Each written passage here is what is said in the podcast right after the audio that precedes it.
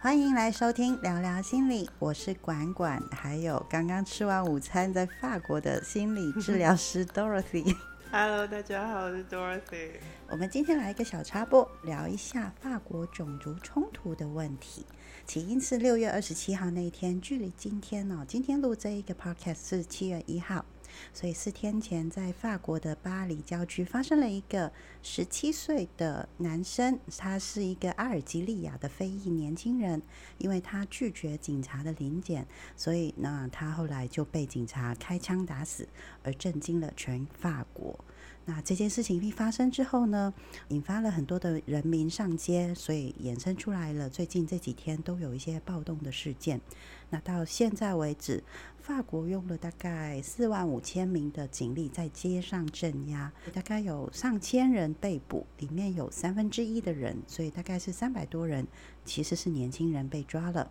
那我们从这件事当中可以看到几个问题，第一个就是公权力。像是远景或者是一些呃我们的不对等的权利的问题，还有种族的问题。你看，像法国或者是其他的国家国籍，阿尔及利亚非裔人，还有就是我们看到的人民的愤怒。我们先聊聊，因为我今天下的标题其实是种族冲突，所以我想要问 Dorothy，种族冲突跟种族歧视这两个大概有什么样的不同呢？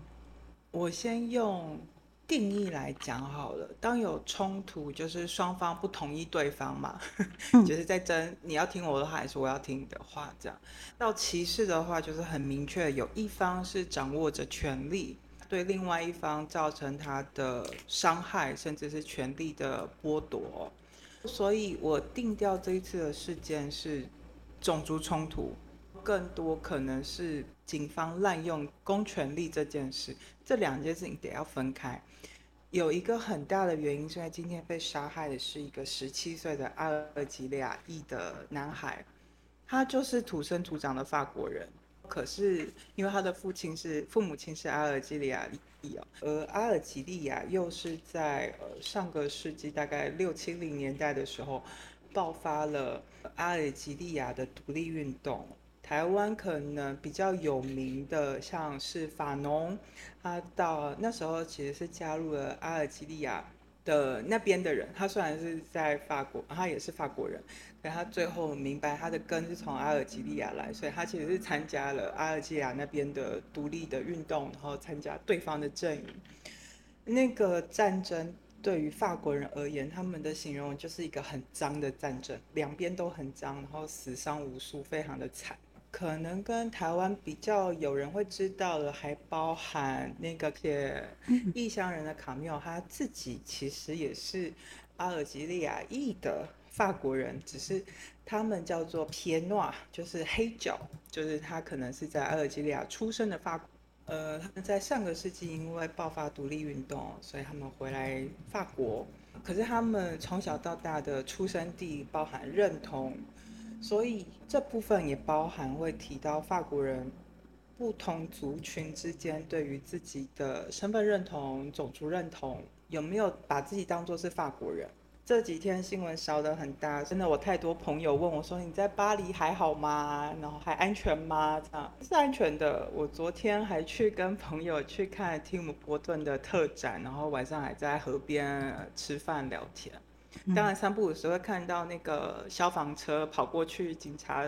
飞来飞去的这样。地铁比较早关，然后没有公车，然后除此之外，一切都照常进行。这样，为什么大家还好像活在平行世界一样哦？其实最根本的原因就是，你觉得你是哪里的人，它其实是一个认同的问题，会造成这样的冲突。的确，在部分的状况里头。对于非裔皮肤颜色不同之间的歧视问题是有的，嗯，那我们今天就不谈这么深，我们就是比较谈今天发生的事情，这样，嗯，身在法国的台湾人或者是华人。无论现在就是在巴黎啊、马赛啊、里昂等等的地方居住在这一些地方，他们自己本身或者是他们的一些家人，一定会很紧张跟担心。那遇到这样子的一个外国的一个会有一些种族冲突或者是歧视的事情，那一定会情绪会受到波动。这个时候我们应该要怎么办呢？这几天其实真的是有暴动啦，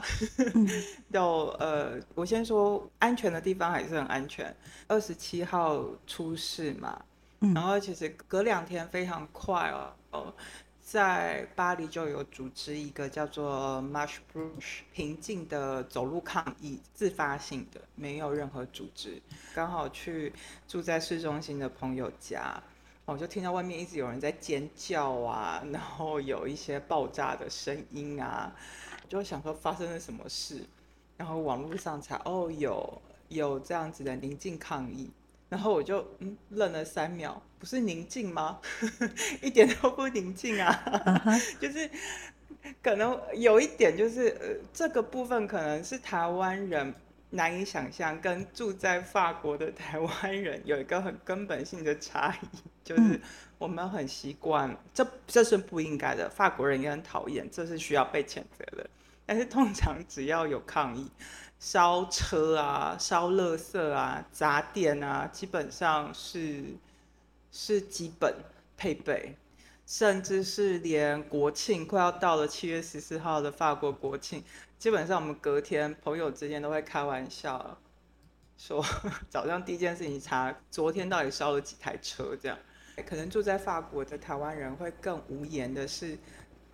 会真的影响到我们的是，因为这些警力调配啊，这些游行啊，以造成我们的可能出入上有麻烦啊，甚至像呃。比如说晚上，你就会听到外面有人在叫啊，爆炸声，那种恐惧感，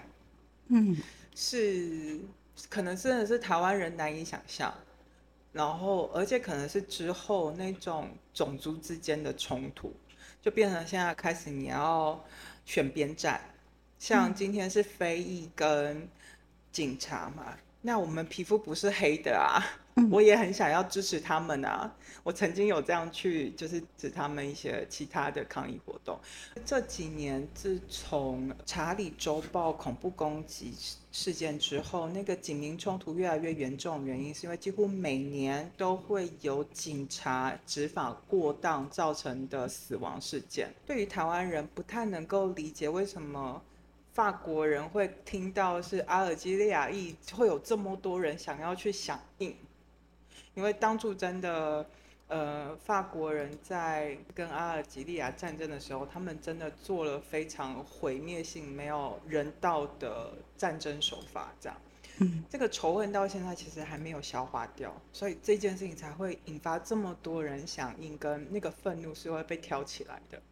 近几年来就有出现了所谓的无政府主义，他们通常都会穿的是全身黑。他们基本上是埋伏在角落，等到真的呃一群是真的为了理念、为有诉求的示威民众走开始走过来的时候，他就会在埋伏旁边准备要攻击警察，开始烧垃圾或者是攻击店家、抢劫这样。这些人我们法国人叫他 g a s s e r 就是破坏者。这个东西真的。无法控制，因为它不不隶属任何组织，就是一个非常个人的犯罪行为。嗯，但是它会玷污了这个游行。可是 Gas 那个 Gasser 那些破坏者就是在那里，它就是一些隐形的炸弹跟有意图的犯罪。可是这件事情它混在了游行示威当中，它其实是搞乱了球。所以有非常多的阴谋论也会因为这样产生，比如说之前就会一直说是俄罗斯派的人来破坏，其实就很像是在台湾，可能有些社会运动都会敌对国家想要渗透进来，颠覆国家的呃秩序，这样外国势力颠覆国家，没错。所以法国人现在也是。那种惴惴不安的感觉，是我们并不知道这些 gasser 是因为他真的觉得社会对他不公，还是他真的个人行为，他就是想要做坏事。那如果说在当地国家的台湾人或者是华人，这时候其实生活上面确实有被影响了，情绪有被波动了，这时候怎么样去自保？或者是怎么样让自己可以不要被外在的这些暴力的抗议者然后去影响到他原本的日常生活。实话就是不要出门，不要看新闻。呃，但是要上班呢，真的无解。对，像有一些真的就会，呃，在法国还好。如果说因为地铁啊这些动乱，你可以申请远端工作这样。如果说真的有发生就是很紧急的事件啊，通常地铁一旦关了，这边的劳动法是你没办法出门，其实那个雇主就得要接受你远端工作。在法国的一个暴动或者是冲突或者是一些抗议事件，说真的，这几年来一直其实常常都会看得到，很多新闻其实都有报道。这一次因为射杀了一个十七岁的男孩。觉得说这一个暴动会烧多久啊？我觉得不会停。呃，不会停的原因是因为它其实在这事情之前，三不五时暴动、三不五时的抗争哦，就没有停过啊。大概每两三个月就会有一次比较大的冲突事件发生。之前是二三月，因为呃通膨。然后又俄乌战争，然后造成法国所有能源啊全部涨价啊，真的是万物齐涨。他的那个诉求叫做生活太贵，基本上连我们自己法国人都会开玩笑说，到底为什么这些人呢？我就还我还问说，嗯，我们这次你们这样上街的诉求是什么？他说一切都太贵了，太贵了。然后我心想说，所以太贵你就要出来抗议嘛？说对呀。太贵了，太贵了！我其实听了有一种，哈。然后后来我在跟我法国的朋友聊这件事，就问说，所以这一次的抗，而且是每周四哦，连续三四个月没有停哦，到底主题是什么啊？他们就说，就是让大家出来发泄自己的不满啊，每个人都有自己不不满的事情。可以去发泄啊！如果 也问我说你你自己也可以去那边尖叫一下发泄一下。如果有计划要来法国的朋友们哦，可能要最近要比较注意几件事情。嗯，通常巴黎我们会遇到抗议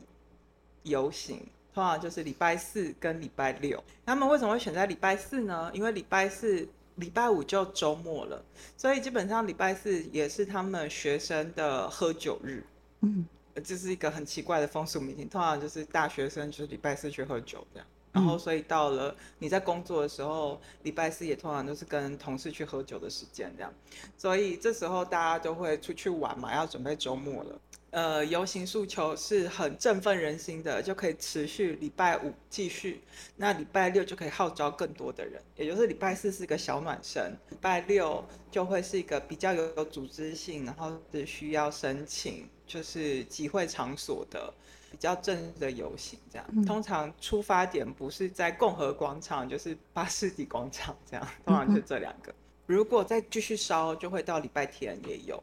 可是通常礼拜天下午就会结束，因为礼拜一要上班。嗯，可能要给台湾人有一个心理准备哦，就是他们真的把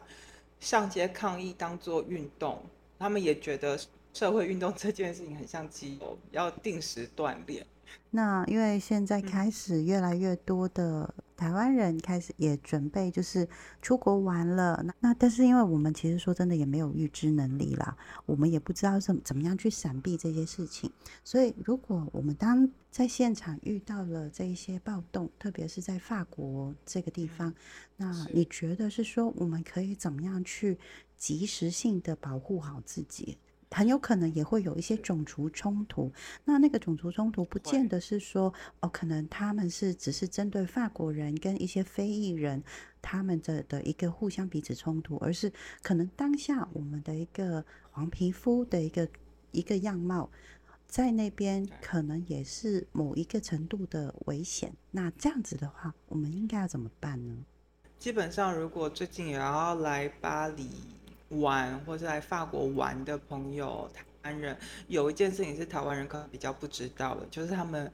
月份会放暑假，很多东西是不会开的，餐厅也不会开，甚至有些博物馆也是休馆的状态。你说七月份呢？明年八月呃七月二十三号到八月二十三号，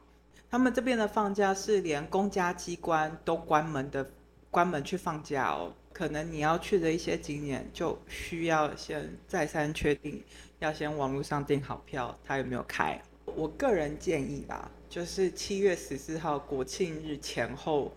我预计，我觉得今年应该会还蛮夸张的，就是我真的不建议上去去看他们的游行，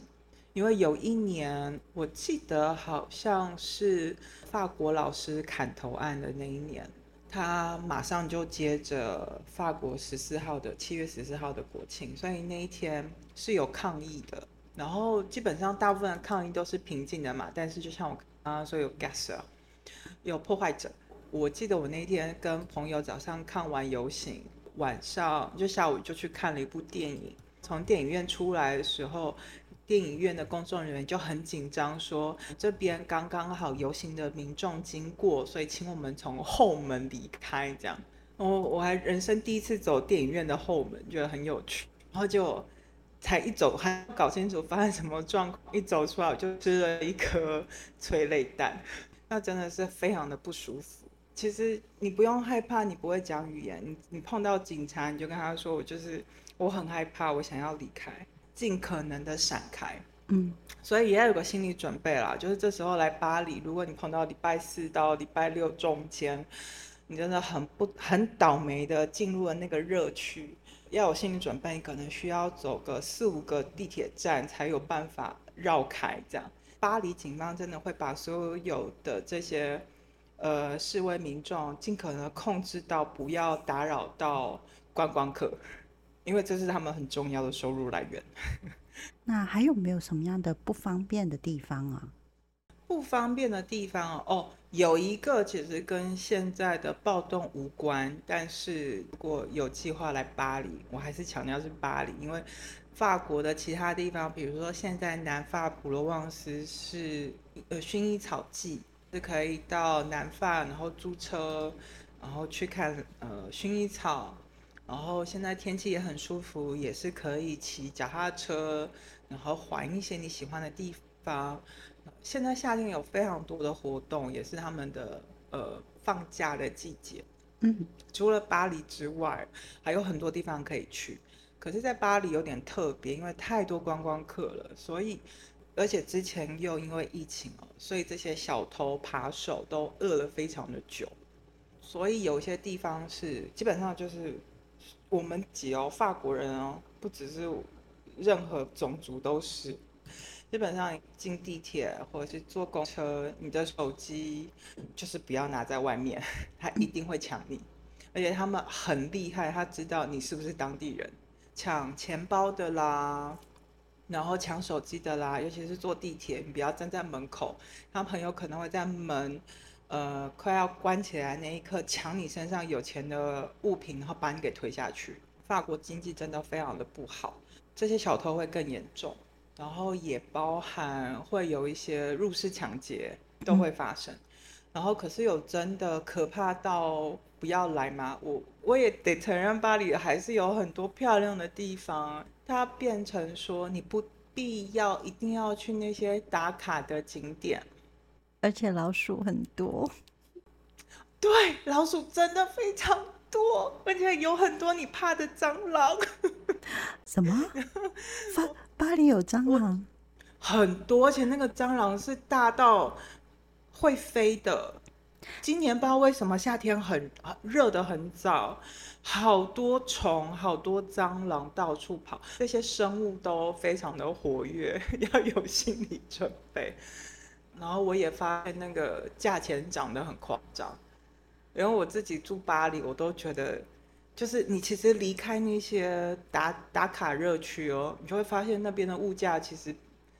很正常。就是比如说一杯啤酒在那边可能一杯啤酒大概四百块，就是你在那些旅游景点热区可能都要四百块起跳好了。可是其实你只要远离一点，这样一点就大概只差一个街口的距离。那边你就可以找到大概两百块左右一杯的卡呃啤酒，这样差异可以差到这么大。诚诚心的建议啦，如果又是最近就马上就要飞过来的人，可能要有心理准备，把 Uber 装好，你可能会很常需要叫计程车，但是你不要在路边招哦，路边招可能会有危险，因为你不确定他是不是真的那个就是有牌照的人这样。如果你叫 Uber，相对会安全很多。嗯，有一些资料可以建立，然后有什么问题的话，还可以查回去，可以追踪的。因为尤其是前阵子，其实巴黎发生还蛮多，就是 Uber 司机不是那个领照的本人开的，我自己就遇过几次，然后把我给吓得半死，因为他跟我要个人电话。我我没有想象到啊，我们想说聊一下，就是法国的一个种族冲突，然后去法国巴黎玩有什么好玩有趣的，居然还是会聊到小强这档事。对，我刚刚也，我才想到，呃，对，因为真的啊，最近巴黎好脏哦，四五月份的时候，巴黎市政府非常多的清洁队员抗议。有大概三四个礼拜，很多垃圾是没人收的。而且你刚才说啊，如果说要来法国巴黎玩的时候，要准备什么东西？你说要安装 Uber App 吗？那这样子比较安全。其实我刚才在想说，难道是要我们准备好杀虫剂吗？杀虫剂没有用哎。我我需要，如果我很好，如果我如果我去巴黎的话，我应该随身携带杀虫剂。没有用，他们不怕杀虫剂。巴黎这边的蟑螂、老鼠啊，生命顽强到是你真的会需要请专业的、专门的打，就是杀虫公司。嗯。除虫公司，然后这些除虫公司呢，有一个很特别的事情，就是他们的 橱窗装饰，他真的会把他们抓的老鼠、蟑螂做成标本放在门口，真的哦。然后，呃，哦，还有就是还有蜘蛛啦，就是现。今今年真的太热，平常巴黎不会有，可能是如果你去普罗旺斯比较是南法的时候才会出现。可是今年巴黎也出现那种真的是有毒的蜘蛛，它咬你，你是像我是过敏性体质，我被咬我是真的会发烧的那一种。唉，但是如果你特别去的是观光客常去的那一些店，通常第一你很容易拉肚子，不管它多贵。我说实话，我在巴黎吃这么久，就管他有心没心的，只要很多观光客去的，我一定拉肚子。你刚才提到那个砍头案呐，因为我有点忘记那个东西是什么，所以我刚才你边讲的时候，我边 Google 了一下，我觉得还蛮惊恐的。可能有一些人会忘记了，就是好像是有一个十三岁的一个小女生，因为她自己翘课。所以被暂时的停学，然后他就去跟他爸爸撒了一个谎，就是说是他的一个老师叫他离开的。因为这件事情引起了很大的一个反弹，因为爸爸就会觉得说自己女儿被老师这样子的一个要求停学，所以呃这件事情发生之后呢，这个历史教师他就在路上就被一些激进分子当场就。把他的头给砍下来了，对，把这件事情砍下来之后，那当然学生就呃讲出来，就是说其实他说谎的，因为他的说谎引起了他的老师死亡，也加上这两天。这个十七岁的一个年轻人被警察给开枪打死，看起来其实法国好像很多的一些类似的一些冲突或者是一些抗争的一些事件。我记得我之前有看过一个《悲惨世界》的一个舞台剧的电影，你有没有什么样的一些相关的可以电影可以给我们去搜寻看看，也了解一下？就是除了台湾自己本身的一些文化以外。在法国或者是在巴黎过去的历史上面，有一些什么样的一些电影可以作为一个参考？呃，我补充那个呃老师的砍头案哦，他其实是所谓的社会科老师，然后那一堂课在讲历史，而这个被停学的女孩呢，她为什么会引发到有人会去感觉到好像被种族歧视，要去砍老师的头。中间有一些台湾人可能难以想象的那个逻辑。这个女孩的爸妈其实是他们那个教区，他们是穆斯林家庭，然后他的父母是穆斯林的呃传道者，然后他们有在网络上有在组织相对言论比较激进、做法比较激进的穆斯林的宗教活动。嗯，所以当这个女孩她被，因为她其实翘课啦，然后被赶出教室，然后她被抓包说你怎么没有去上课？她就因为她知道她父亲相对是比较激进的穆斯林，所以她就骗说，因为她是穆斯林，然后她在讲那时候跟穆斯林之间的冲突，所以她被叫出去，就是。其实那个冲突是在讲那个，就是《查理周报》的事件。是。然后《查理周报》的事件呢，对啊，好像讲越来越多事件，你就可以知道说，你问我说什么说要停，他其实没停过啊，也不会停啊。《查理周报》事件其实就是，呃，《查理周报》他画了一个穆斯林的嘲讽他们穆斯林的真主的一个嘲讽漫画，这样，然后引发呃比较激进的穆斯林的信徒去。攻击《查理周报》这个社呃报刊的办公室，然后进行屠杀。这个公民老师在课堂上，这是政府规定一定要讲的事件哦。呃，在讨论这个时候，所以这女孩就骗她爸妈说，因为是在讲这件事情，把她给赶出去。如果你是父母，一定听到说这个老师有种族歧视啊，这个很严重这样。所以他自己又有这样 YouTube。的一些媒体在传播言论，就真的有信徒认为这个老师必须要让他接受穆斯林的惩罚，他们的文化里头就是要砍头。其实这个事件之后，法国这边的穆斯林各个教区的领导者其实也同意配合马控，那时候是马克宏已经当总统了，他就有去彻查有没有激进的宗教言论。所以也因为这样，巴黎大区哦就关了两个穆斯林的呃聚会场合，跟清真寺。社会科老师的砍头案哦，其实也是众多在法国社会会真的是集体脑死，不知道怎么样思考下去的议题之一。然后今天只是另外一个延续，我在这边可以分享三部电影，因为有部电影是一九九五年的，叫做《恨》。那个导演是拍《艾米丽的异想世界》这个导演拍的，然后男主角是那个方松卡索，嗯，文森卡索，他在演的《恨》，其实就在讲，在法国一直都有一个阶级歧视，这个部分我可以很直接用歧视，但是它是阶级，不是种族，它是阶级，叫做郊区文化。然后我也有另外两部，你现在在 Netflix 都可以找得到，一个叫做一九九一二零一九年的《悲惨世界》，不是那歌剧改编的《悲惨世界》哦，而是同样的字这样。然后另外一个叫做《郊区男孩》的 l i e 基本上你住在法国，你听到 i e 郊区，那个感受真的会非常的不好。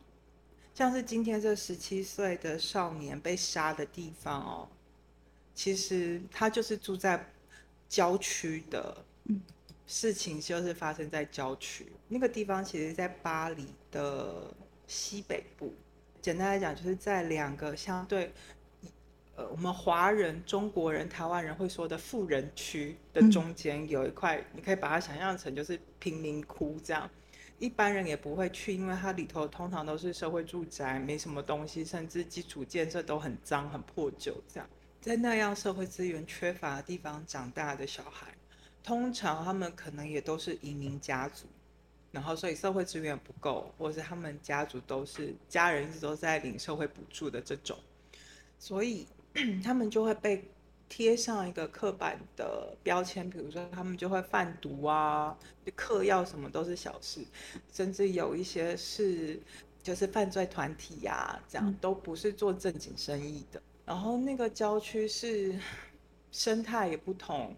人种也不同，这时候就得说人种真的不同，那肤色就是不同。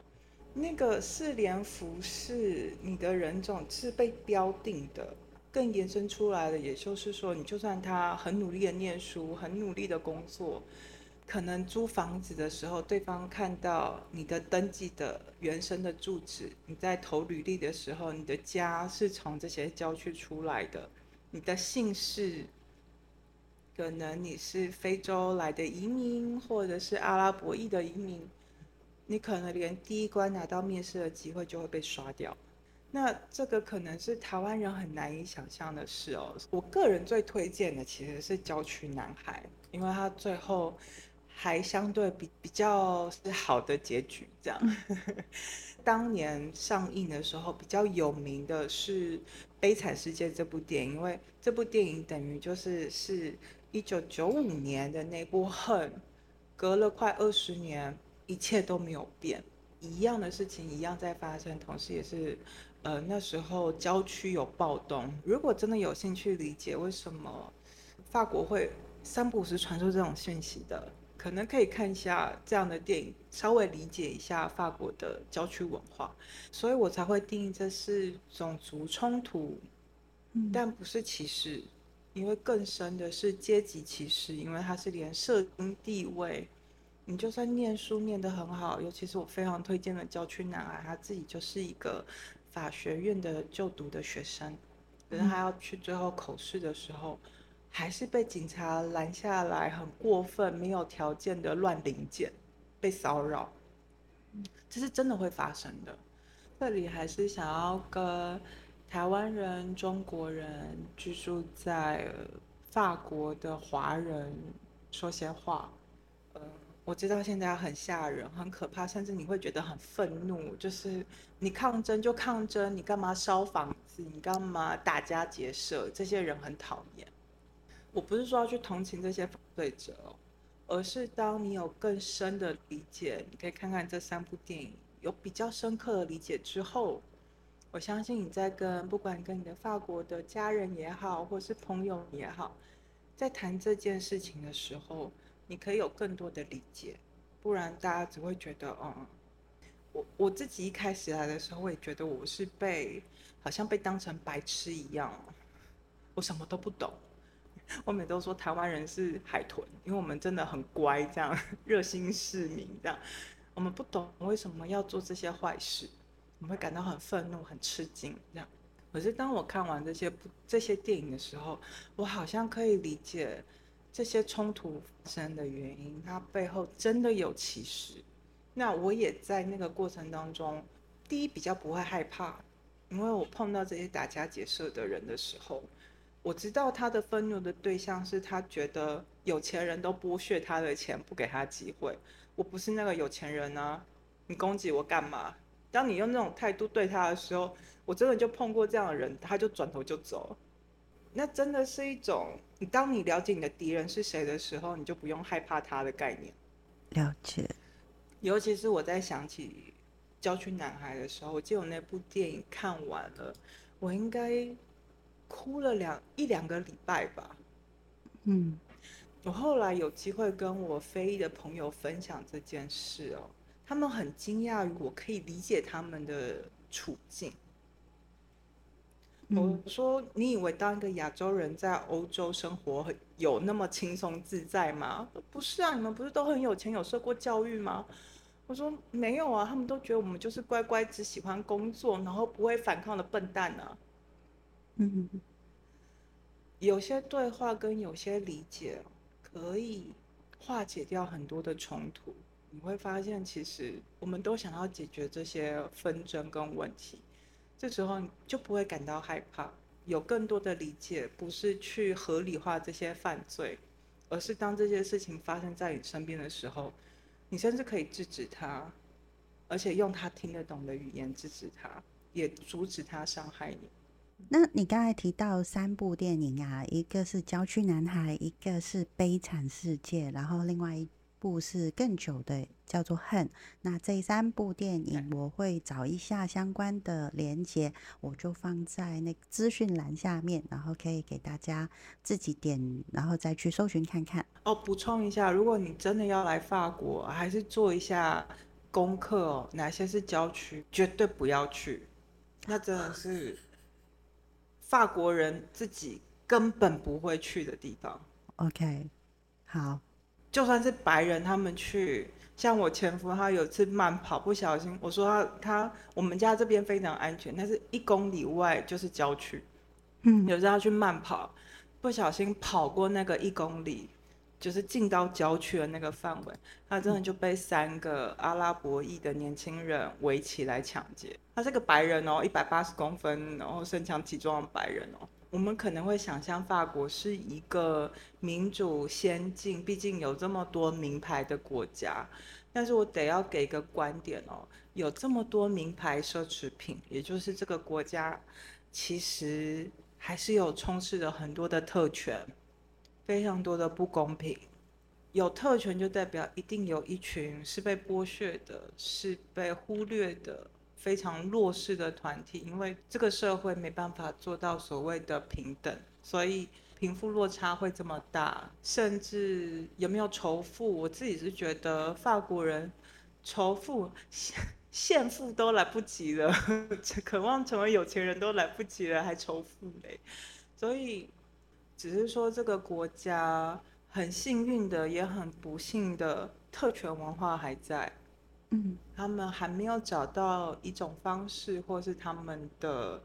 历史脉络。呃嗯，这个特权阶级很难被把那个恶臭的箱子打开。我相信总有一天，法国人还是会面对他们自己的社会问题。嗯，只是我同时也知道，我作为一个黄皮肤在巴黎讨生活的人哦，我的身份会被质疑的时候，我就觉得这个社会还没有成熟到真正去讨论这个问题的本质。好，我们今天从一个法国的一个暴动，然后看得出来一些种族的冲突，延续到来法国玩的时候，可能要注意些什么，然后怎么样去保护自己，还有就是可以介绍几部电影。太好了，终于不用介绍书。哦，对你刚刚又提醒我，来法国你千万不要带现金，哦，OK，带信用卡就好了。信用卡、嗯 Apple Pay 什么的，你不要带现金，因为你真的会被抢劫，一定会被偷。你身上有现金，他们都看得到。好，是那就先这样喽，我们再看看下一次再聊一些什么样的轻松话题。话说我在边跟你聊的时候，我有看到有一个留言跟我说，哎，这一集就是我们聊那个心酸或者是八卦的这一集啊。有一个网友就说，嗯，这一集蛮轻松的，希望可以能延续那一集的轻松气氛。他说，他说上一集的内容就是那个 Me Too 的那个。他说上一集的内容有一点沉重，结果一直在继续大家恐吓，就是不要来巴黎玩，巴黎很可怕。我觉我知道我要怎么恐吓我身边的人，就是说巴黎真的很可怕，因为呢有很多的蟑螂跟老鼠。老鼠现在还有多蜘蛛，然后怕壁虎的也不要来，最近巴黎热到壁虎都出现。怎么会这样？好，那我们就要来收尾一下，然后下次再聊别的主题喽。嗯，好，OK，好好，嗯，拜拜。好拜拜。